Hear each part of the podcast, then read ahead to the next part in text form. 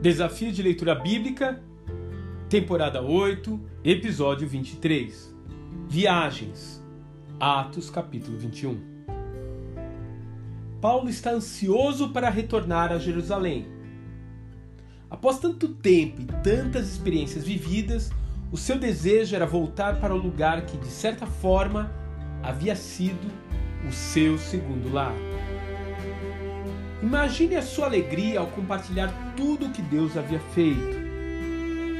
Quantas vidas tocadas, curadas, abençoadas por suas mãos. Quantas lutas também. Quantos corações transformados. E Paulo também havia sido transformado. Afinal, as viagens fazem isso conosco em maior ou menor proporção conhecemos coisas novas, abrimos o nosso espectro de visão e terminamos com uma perspectiva diferente do mundo. No caso de Paulo, estamos falando de uma jornada que durou anos, intensa, surpreendente. Estamos falando de dias e meses em que ele pensava que não iria sobreviver.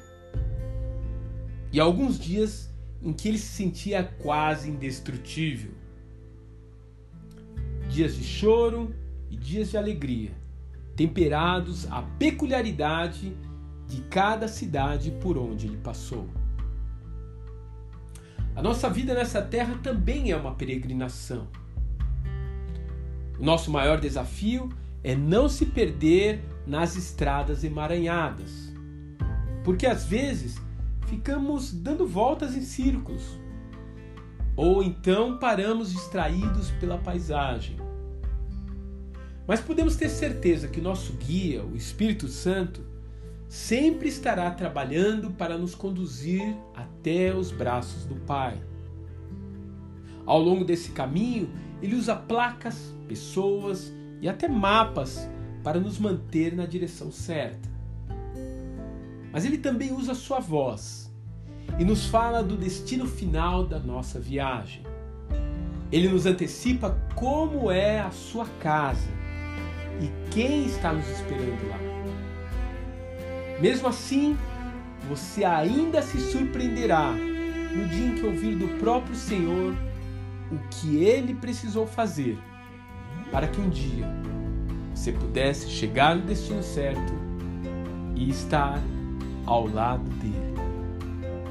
Mas como está escrito, as coisas que o olho não viu e o ouvido não ouviu e não subiram ao coração do homem são as que Deus preparou para aqueles que o amam.